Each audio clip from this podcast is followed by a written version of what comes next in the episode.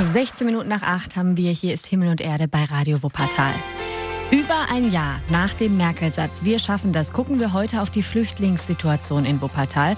Wie hat unsere Stadt den Flüchtlingsstrom bewältigt? Wie ist die Situation und wo gibt es noch Probleme? In den letzten beiden Jahren sind 8600 Flüchtlinge nach Wuppertal gekommen. Viele Integrationsmaßnahmen laufen, aber bei vielen Flüchtlingen ist der Aufenthalt nicht gesichert und sie sind nicht anerkannt. Vor allem Menschen aus Afghanistan haben eine unsichere Bleibeperspektive.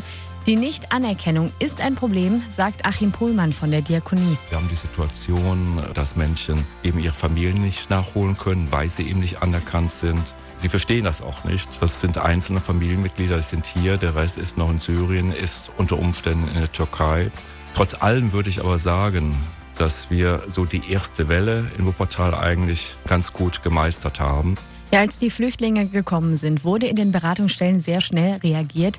Der Kirchenkreis Wuppertal hatte zwei zusätzliche Stellen für Beratung sowie für Betreuung und Koordination der Ehrenamtlichen geschaffen. Trotzdem arbeiten alle am Limit. Das Personal, das reicht einfach vorne und hinten nicht. Wir können das momentan nur dadurch leisten, dass unsere Mitarbeiter ein absolutes Engagement an den Tag legen, viel mehr Arbeit machen, dass wir uns so halbwegs das so durchhangeln.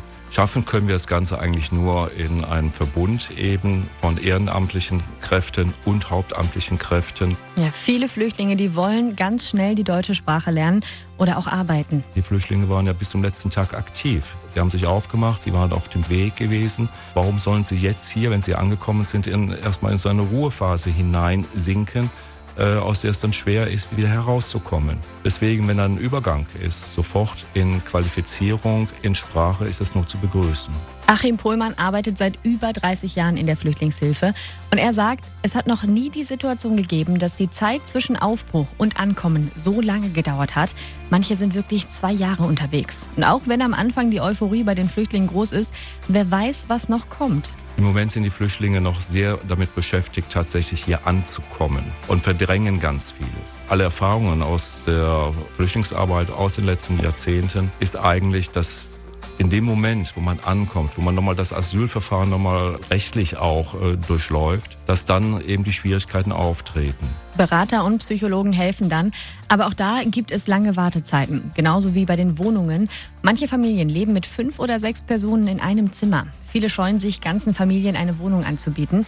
Noch schlimmer ist es, wenn die Familienmitglieder überall verstreut sind. Dieses ist natürlich für eine Integration, äh, wenn Familien, gerade die auch gemeinsam auf der Flucht waren, die sich ja auch gestärkt haben gegenseitig, ist es natürlich sehr, sehr schwierig, äh, wenn man sich dann vorstellt, dass man dann über Städten hinweg auseinandergerissen sind und das über Jahre hinweg. Es kommen auch immer wieder viele unbegleitete Flüchtlinge nach Wuppertal. Das heißt, das sind noch Minderjährige und die sind dann ohne Familie geflüchtet. Für die werden ehrenamtliche Vormünder gesucht. Die Diakonie bietet im Januar Kurse an, in denen Freiwillige für diese Aufgabe geschult werden.